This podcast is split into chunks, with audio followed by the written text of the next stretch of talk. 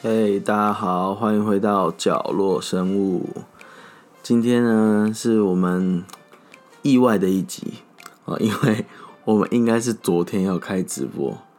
就因为哈，每天就是因为这样，他那个时间都在凌晨，然后就写上午几点，搞到害我们不知道过的是什么时候，所以我们就不小心错过了前面两场的对战。对，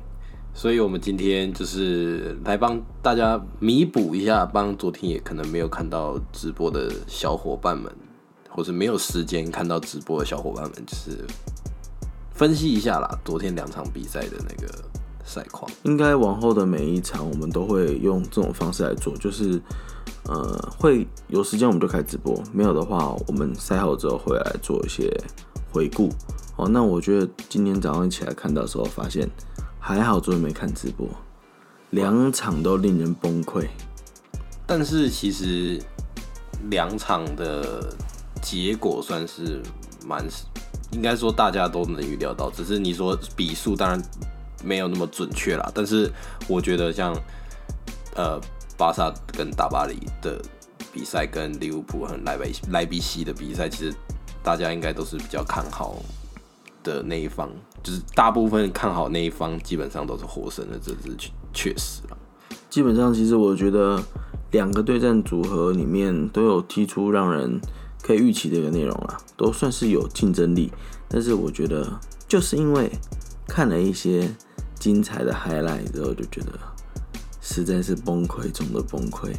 怎么会是这样子的结果呢？尤其是我们先讲讲巴萨跟大巴黎啦，就是这场结果其实，呃，确实以巴萨近期的一些状态来讲，就是这个赛季之前我们有讲到过，这个赛季的巴萨状态来讲，确实大家比较会看好大巴黎，这是一定的。加上大巴大巴黎确实，嗯、阵容相对也年轻，然后他们配合度也够，他们比较整个队伍比较存比较少存在一些状况啊，所以其实大巴黎会赢不意外，意外的是这个四比一，而且其实因为大嗯、巴萨的近况算还不错，那大巴黎就是这个赛季到现在，目前算是他们状态最好的了。绝对是算是比较好的状况不。然想想巴萨今年开机的状态，现在确实比较好，而且大巴黎这一场是没有内马尔的情况下、哦，对应该不会说普遍大家就比较看好巴萨，只是在一个不是完整阵容底下的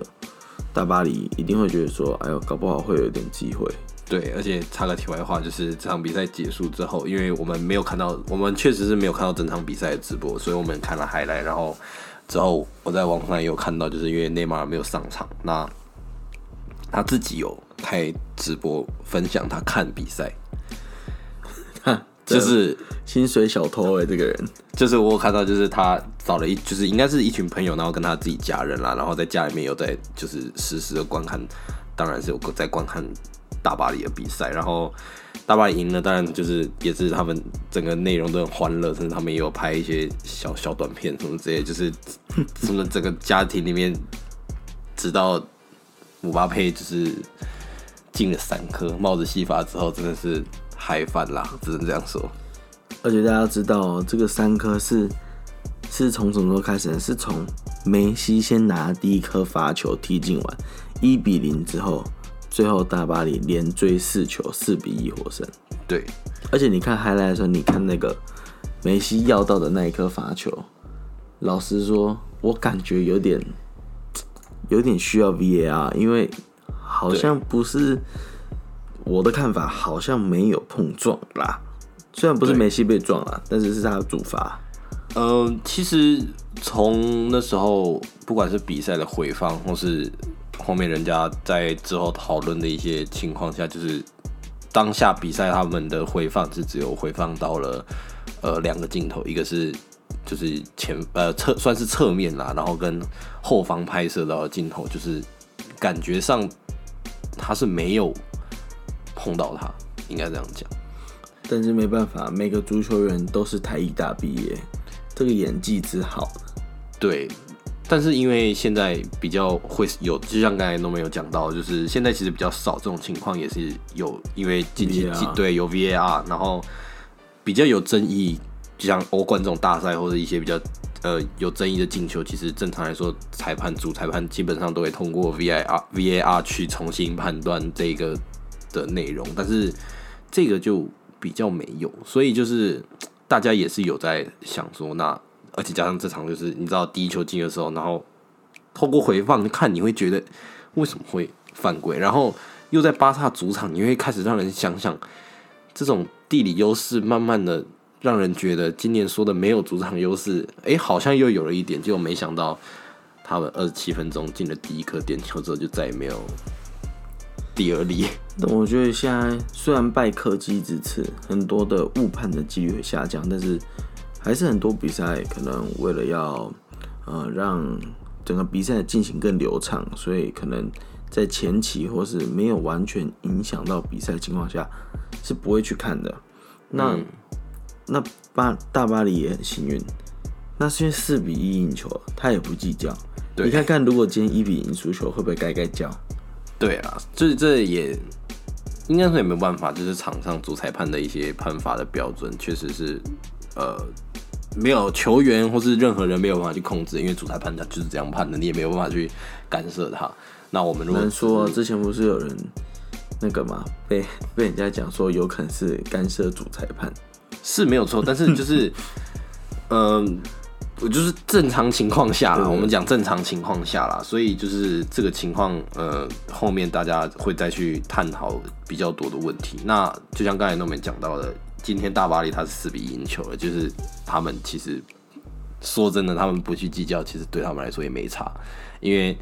在目前领先三颗球的情况下，等于是巴萨在下一轮的对战中，他们至少要取得三颗进，至少要三颗进球，至少了。然后你先不要，你先当做保证对方没有进球嘛的情况下的话，那就会比较呃比较麻烦啦。所以其实第一场四比一之后，我觉得就是一面倒，大家不不太会认为就是基本基本上盘大势已去了。对对于巴萨来讲，那我觉得其实这一场，嗯、姆巴佩肯定是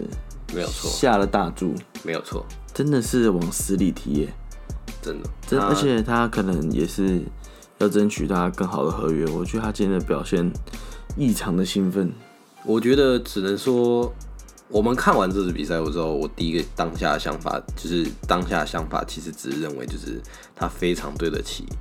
目前对他有兴趣球队的报价，就是目前传输是最高是一点九亿欧元的报价。那我觉得，如果一开始有人会质疑，哇，他这个价钱会不会有点虚高？今天这场比赛之后，我相信应该不会有人再这么认为了。尤其是他的第一颗那个那个控水平控制能力，加上他那个左右脚的转换进攻，简直是如鱼得水啊！我只能就是完全是非常完美的一个进攻武器，而且你找不到找不出任何破绽这种。而且我觉得他们今天的踢球真的是，他把角度也都踢很开，不是那种一般的进球而已啊。他那个踢球不是球进而已，真的是往死里在踢。他感觉目标不是要踢进球门，是要把球网踢破。对，他最后那颗进球也很扯啊，是没有错啊。他那个哇带到队友带到前场，然后传到左边，也是一个算是以前锋而言，我觉得还算是不是在最舒服的射门区域，还算有一点点距离的时候，嗯，哇，直接那个抽射有一点点小小小的香蕉球，直接也是踢到一个基本上守门员是碰不到的角度了。对，所以其实，但是其实如果你真的把这场比赛摊开来看的话，我认为其实巴萨并不是说他们本身上面阵容或是呃调配或是球队整体配合上出现问题，就是单纯的真的就是大巴黎他们的整个团队深度比巴萨这一季好太多了，就是。其实巴萨在整场比赛也不是说没有机会，就是他们也是有，不管怎样巴，就像那个古利兹曼他也是有机会进球，他也是有创造出机会，然后也是有给到他机会，但是只能说不能说他没有把握住，就是刚好就是那个时机他就是没有进球。那这这当然都是马后炮，只是想表达的是，就是其实巴萨并不是完全没有机会啊。而且我觉得应该说，巴萨其实我从前几年我就是听到人家很在诟病的，就是说他们的战术过于单调，嗯，就是很依靠梅西的这个个人能力，所以你说他们提出这样子的一个成绩，其实不难想象啦，因为毕竟大家一定是盯防 Griezmann 跟梅西的连线嘛。对，所以今天你说以整体的数据来讲，虽然巴萨的控球权稍高，哦大巴黎一点点，但是以射门跟射正的次数，其实都是比大巴黎在相对在低的。对，而且我认为，其实你说射门次数跟射正次数两个相较起来，我像我会认为，其实射正次数比较重要，因为大巴大巴黎他射门次数十六次，他射正了九次，但是巴萨整场射了射门次是十二次，他就只射正了四次，可见他们不能说是他们准度有问题，只能说真的是应该说，我觉得以射正的次数来讲，你可以想说是不是一个比较有效的射门，或是比较一个有效的战术配合出来之后，比较合理的一个进攻。因为你合理的进攻，你的前锋一定会踢在球门框内嘛，对所以就会在射，就是产产生一个射正嘛。那你这样来规划，呃，来大数据来看的话，就代表巴黎圣日耳曼这一场，你光射正率。射门分之射正的话，你就射正率已经高达五成以上。那以巴萨来讲的话，只有三成多而已。嗯，其实以代表说，你只看射门，好像只差四次，只是他们创造出来的那个质量，对是有差异性的。而且其实就想说，如果你把它摊开来看的话，一个超过五成的射正率跟一个只有三成的射正率，你就很明显得知，嗯，有些应该说射正率为什么相对比较重要是，像刚刚诺梅诺梅有讲到的，就是你射正是创造机会，就是是制造一个威胁，对，就是它的它的要点并不是说，并不是说你每次把握射正的次数你就一定会射进，而是你创造出这个威胁，能让对手感到压力，对，这才是其实这才是呃这个比赛的重点了，我觉得。那你觉得足球是这样啊？足球是很好玩，就是假设你射正再多啊，重点还是进几颗啊。对对，当然其实比赛都是这样，不管像我们之前上一集也讲到，就是其实都是这样，不管任何比赛都是这样，就是你你今天就算是篮球员，你再怎样投不进，你战术配合再怎么好也没有用。但是我们真的从数据上面看，例如说，如果数据很多东西都导向大巴黎，那确实他的胜赢得这场比赛几率就是相对高，所以我们也可以用结果论来看，就是真的这场大巴黎的胜利，然后再来看数据的时候，真的不难猜想这场比赛为什么会有这样子的结果。对，然后所以其实我觉得这场比赛结束之后，嗯，下一场比赛其实就像我们前面有聊到的，其实下一场他们的对战其实应该不太会不，其实应该很少人会认为应该还会再被翻盘，因为毕竟他现在就是净胜球还是赢三颗情况下，基本上大巴黎你只要不要做的太过分，而且这一场第一场主场是在巴萨巴萨，所以我觉得应该第二场被翻盘几率应该是微乎其微啦。因为我也相信，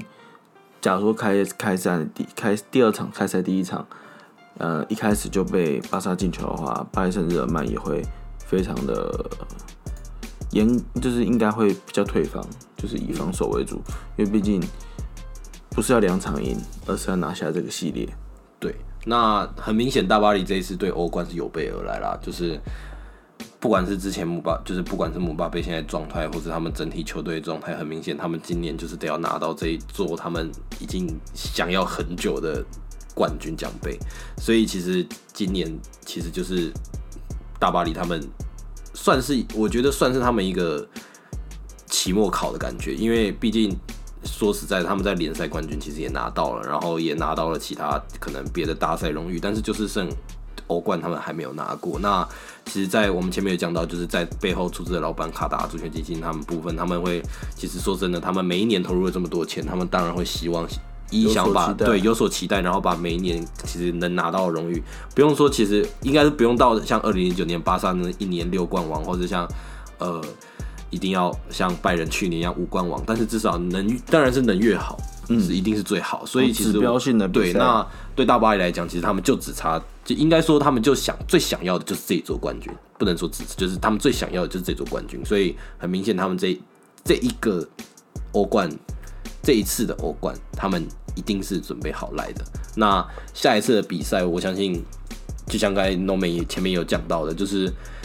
很明显，姆巴佩这一场就已经把巴萨整体的后防线打到溃不成军的情况下，下一场只要姆巴佩状态不要太差，然后大巴黎整体状态维持好，然后只要不要有意外，基本上大巴黎晋级是晋级是没有问题的啦，只是。去看他们在欧冠这条路上能走到哪里。对啊，因为对大巴黎来讲，可能明年或者接下来这个这个姆巴佩的去留，大家也很难说。所以今年应该是非常重要的一年。那相信我们内马尔在下一场的话，也会好好的为大家直播，就不要上场了。反正哦，其实我 其实我有在，就是他他哎，我我没有看到他是为什么为什么原因没有上场，伤还没好还是？因为我知道他之前是有私交比较好了，他之前是有大腿拉伤的部分，所以其实他在他在联赛也是没有上场。只是人家那时候就是外媒有估计，就是他在欧冠之前其实应该是伤会好，而且也有看到他出现练球一些传闻，所以他这场没有上场的时候，其实还蛮蛮多蛮多人挺压抑的。但是当然，对以结果依然说，他没有上场还是赢了，所以。如果今天是他没有上场而球队输球的话，那下一场势必得扛着伤也得硬着头皮。但是他下一场我猜应该会上场了，可能短时间先发，或者是以后补上场，然后再熟悉一下比赛也是有可能的。对，那我就要讲第二场，第二场就是让我们 Ivan 非常崩溃的一场比赛。其实我觉得，呃。但就是大家如果有听节目的话，会比较知道，就是我自己算是就是一个德甲球迷。那我看到这一场莱比锡的表现，我真的是很难想象他们到底在做什么，并不是因为呃，当然我知道很。在以前之前的节目，我估计其实我觉得莱比锡确实有可能会踢赢利物浦。那而且甚至那时候利物浦状态很好，嗯，但是现在情况下，利物浦我们那时候分析的时候，利物浦好像位居龙头，对，还是英超第一的位置，已经离开很久了。对，那我觉我的认为是，就是我当然我也没有预料到他现在在英超会踢成这样的状态，甚至这一场比赛他们二比零对上莱比锡拿下来之后，甚至是他们今年开机到现在第一胜。第一胜，首胜，就是希望他们拿到这一胜之后，当然球队会能越来越好。但是对对于我来讲，我看了这场这些这个数据跟这个比赛之后，我只会认为，其实莱比锡他不是没有机会，真的就是完全踢。我认为他们踢出一个，他们跟他们在德甲联赛的时候不一样的阵容。我不确定是是因为他们的教练在呃欧冠跟在联赛上有不一样的阵容搭配，或是不一样的战术体系去做。呃，变动，但是很明显就是他们在德甲不会这样踢。他们就算今天把他们在德甲阵容、联赛阵、联赛战术体系拿拿出来踢，我都认为他们不会不会跟利物浦踢成这样。至少丢球的部分二比零，我觉得他们这两球完全是他们自身个人的问题造成的这两颗丢球。其实我觉得这场比赛，呃，虽然结果论来看是二比零利物浦获胜，但是。以详细的内容，然后跟一些数据来看的话，我觉得两队都没有踢出应该要有的一个实力。对，以传球率来讲，一个传球率只有七十六帕，跟一个只有七十九 percent，我觉得其实算是传球成功率算蛮低的。嗯，而且大家要仔细想想，我们刚才讲的大巴黎跟巴萨，巴萨传球成功率有九成，但是他四比一输球，至少他有九成的传球成功率。但这两队传球成功率只接近八成，七十九趴，甚至不达到八成。因为这很重要，虽然传球成功率连你在后传这样子去倒传都算哦，所以代表说一定是你中间的失误非常的多，不然不会拉低你的传球成功率那么多。那我们直接来用从射门来看的话，其实利物浦只有十次的射门哦，然后三次的射正，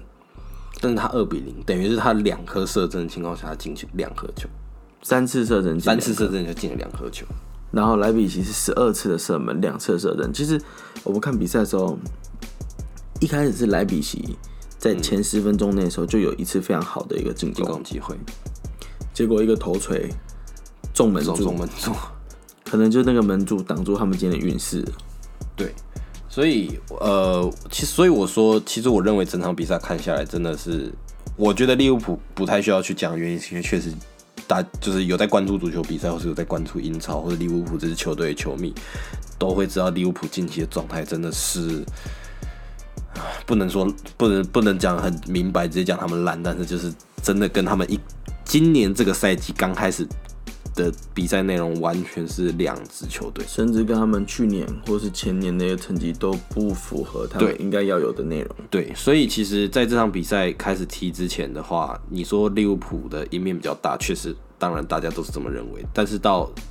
昨天的开赛为止，其实照利物浦这进，不要说不要说这近五场啦，就二零二一年这开季，就是现在一月、二月所有的比赛，其实利物浦都是整个看起来就是一支不是像正正当球队的球队，就是你没有看懂他们到底在踢什么，那你也没有看懂他们到底发生了什么事情。对，那所以莱比奇，我认为整场比赛看下来，其实莱比奇其实是有机会的，只是当然像前面那种讲，不管说你说踢到门柱这种是真的没有办法，包括下半场其实他们也是有很多的呃进攻机会，也是只能说自己没有把握好。对应该这样讲，只能说他们自己没有把握好，并不是说。确实，我们刚才有讲，前面有讲到利物浦这二比零这两颗球，都是利物浦他们自己后方出现一些问题，出现一些呃，你可以直接讲是不正常的操作，但是导致他丢了两颗球。那但是不代表利物浦没有给他们这个机会，其实利物浦也有很多也有很多奇葩操作，只是莱比锡，你可以说莱比锡自己没有掌握到，没有把握好。因为我觉得大家会，呃，我们会觉得相对意外，原因是因为莱比锡其实在德甲目前的状况还算相对于稳定，在德甲目前也还在第二名的位置，嗯，然后他的整体的操作一般都是趋近于稳定，所以没有想到他的后防线会突然崩成这样。尤其虽然你账面上看第一球利物浦的进球是我们埃及梅西嘛，第二场是第二球是马内进球，我就想说哇，两大箭头进球。应该好好看一下。就这两颗进球，你看你就觉得说，哇，感觉都各要记莱比，尤其是马内那一球，应该要记莱比锡助攻。应该是他，而且那一球我们现在拿回来再重新讨论的点是，如果我没有记错，那一球是一个高球，对吧？对，一个一个高球，然后这一名后后场防守球员，他既然是用滑铲的方式去抢这颗高球，就是什么样的理？就是我我可以理解你高球你争顶，或是呃胸口停球，或是用其他方式去脚下停球的方式去争争抢这一种高球，但是我从来没有想过，应该说我不确定各位观众有没有看过或是什么之类，我个人比较少看见的是滑铲抢高球。应该说，我觉得那一球，哦，我觉得你可能有点记错，但没有关系，是因为那一球相对的位置，我们这样看的话，他应该后防还是有机会追到那颗球，然后回传给守门员。当然，我们不能没有去估算是，但是马内也是速度很快。但是好，他就算速度快好了，你去争那颗球的时候，变成一个犯规，也不影响你直接失球。你在那一球高球，然后直接落下地板的同时，你用滑铲，滑铲这件事情就是要么有，要么就吃屎。哦，对，那很明显，他吃了，他吃了，而且他选择吃了。他选择吃了，就是他没有用一个比较保守的一个方式，是你去争这颗球。那就算好，你这样好了，因为当初是马内跟另外一位位防守球员再去争这个球嘛。其实就算你第一时间被马内抢走的话，你后场的球员，你跟他一直产生身体的碰撞，你后场另外球员也一定可以去去追得到，然后去去帮你做协防，就造成犯规。对，就是他老兄就喜欢用滑铲，他那种操作你知道很像什么？很像我玩电动然后不小心按到滑铲。的这种感觉，所以所以那时候我在看到这一幕的时候，我真的只是满脑子的想法，只是这人一定赌了，这人一定签下去，他中场下注二比零，他绝对签下去，很就是，所以我才说就是，确实我不太理解，我真的是不太理解，我不确定呃其他比赛有可能我看的比赛少，小弟我见识少，可能在足球专业足球角度上确实有这种滑城墙高球的战术在，可能真的是我小弟我见识少，跟我足球专业专业素养不够，但是因为我真的是很少在正式的比赛中看到这一种这一幕，所以我真的是哇震惊到我三观的那种，把我整个足球后防防守教科书打掉重写的那种感觉，你知道吗？我建议大家真的去看看这场的赛事精华，尤其一定要看那一刻，你突然觉得哇哦，我也可以踢足球的，怎么会滑铲呢？对，就是应该说你接会有这种感觉啊。那呃，讲讲回来到整场比赛的话，就是像我们前面讲到，莱比锡其实整场比赛他其实都是自己没有把握住，并不是说他们整场比赛没有机会或他们状态不好，他们状态不好，你可以归咎在就是这两颗进球其实都能算是他们自己后场失误造成。那确实失误你没办法怪罪别人，因为毕竟是你自己的操作，所以也不是说真的利物浦是相对来看是一个多强大的阵容，当然是现在的利物浦，我可以承认，就是去年跟今年这是开刚开赛季的时候的利物浦确实是很强大。如果是那个时候的利物浦，我相信现在绝对不是只有二比零，加上他今天这种后场防守阵容，我跟你讲四比零绰绰有余的那种感觉在。那我认为下一场比赛的时候，莱比锡势必要做一些调整，因为很明显他们并不是没有机会。那这后面这两个失误对他们的影响确实太大。那这场其实并不是没有机会情况下，其实还是有悬念的，因为以他虽然是也是两颗球，那巴萨那里是三颗球，但是这两颗球状态是建立在大应该大部分人都会认为他们这两队的实力差距并没有那么大。确实，我觉得以回来看这个系列的话，嗯，还算是有机会，因为讲难听一点，这场你可以算是零颗球跟一加一颗球，因为有一颗大概算是莱比锡送的，所以下一场是还有机会，但是我还是认为机会真的还是比较小一点点啦。嗯，因为毕竟莱比锡这个球队，他的进攻的爆发的能量，不像一些其他的一些欧冠的竞争球队这么的强大。所以我所以这就回到我前面刚讲的话题，就是因为莱比锡在德甲联赛里面是一支进攻箭头非常强的球队，就是莱比锡其实你可以直接讲一点，他们其实很很少在做防守，你甚至都可以这样讲，并不是说他防守做的很烂，是因为他们真的在德甲常常就是跟对手是造出很大。就是很多分的比赛，就是可能四比二、四比三、四比四、五比四，就是双方都是在互拼进攻箭头。那很明显，他现在还排在德甲第二的情况下，你很明显他进攻箭头就是稳定的。对。那在这个情况下的话，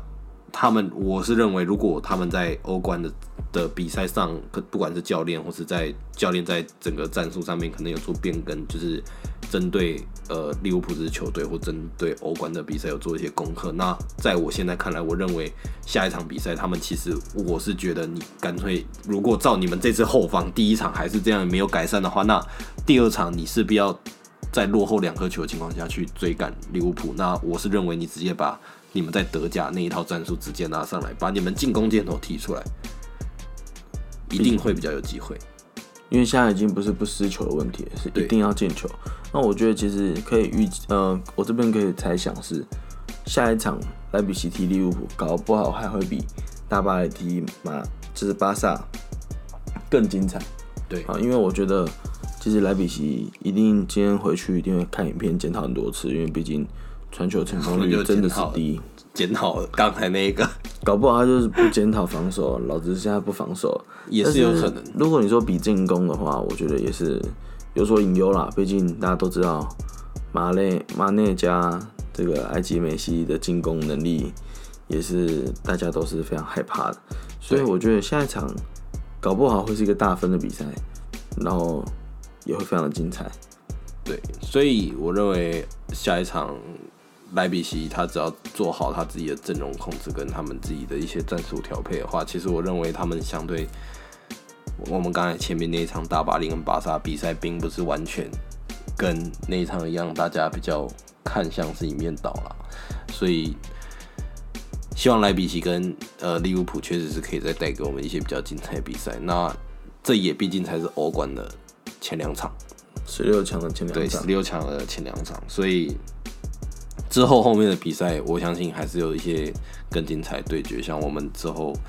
呃，等一下，像今天等一下的多特对塞维亚，以及呃波图对上的尤文图斯，就是其实两队也都是非常竞，就是两队竞争也都是四队竞争也都是很激烈啦。所以波图踢踢尤文图斯有竞争非常激烈吗？因为我认为尤文图斯近期状态其实有点像呃利物浦，就是他们整个球队状态也是没有到很好。也是啊我觉得球是圆的，而且真的现在你会发现，联赛状状况好跟杯赛状况好不好，对真是两回码子事。对，也像有些球队，他可能在联赛上可能一直都不用取得联赛冠军，就是他最可能就取得一呃前几名的成绩对，取得资格。但是有些球队他们就是可以在某些杯赛上面，哎、踢出很好的战绩，或者踢出很好的成绩出来，所以就看看下一场比赛的时候，他们会拿出什么样的阵容，更给给我们其他观众看了。那这两场分析大概就是这样子。那剩下的我们之后每一场欧冠的小呃十六场的比赛啦，我们基本上都会带来分析。那跟大家聊聊一些比赛的状况。对，跟大家聊一下简单的比赛状况，然后以及一些比赛的一些内容啦。所以之后我们这个结束之后，就会开始做之前跟大家讲的，就是一些联赛的东西。那今天我们的节目就先到这里，我们下次见，拜拜。